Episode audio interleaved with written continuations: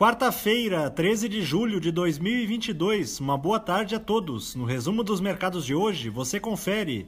O Ibovespa terminou o dia em baixa de 0,40% aos 97.881 pontos, em mais uma sessão de desempenhos fracos nas bolsas internacionais, guiada pela preocupação de que as pressões inflacionárias nas grandes economias irão requerer um esforço ainda maior das suas respectivas políticas econômicas.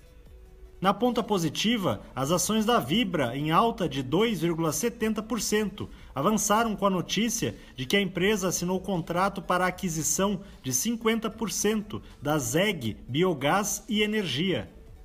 Na ponta negativa, as ações da PetroRio, em baixa de 2,92%, acompanharam o recuo dos preços internacionais do petróleo, em meio à inesperada alta dos estoques da commodity nos Estados Unidos.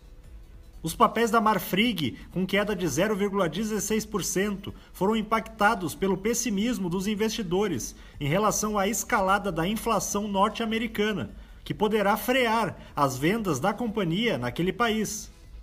O dólar à vista, às 17 horas, estava cotado a R$ 5,41, em baixa de 0,61%.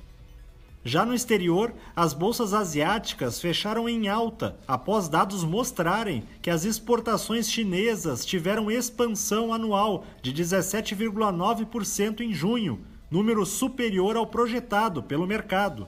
No Japão, o índice Nikkei subiu 0,54%. Na China, o índice Xangai Composto avançou 0,09%. Os mercados na Europa encerraram em baixa por conta dos temores de que os Estados Unidos poderão entrar em recessão em breve, o que deverá repercutir negativamente em todas as grandes economias do planeta.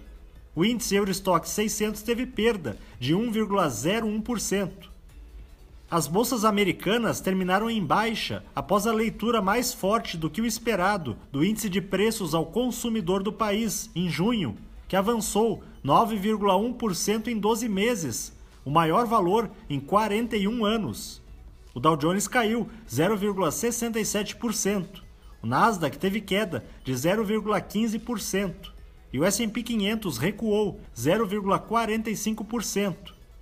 Somos do time de estratégia de investimentos do BB e diariamente estaremos aqui para passar o resumo dos mercados. Uma ótima noite a todos.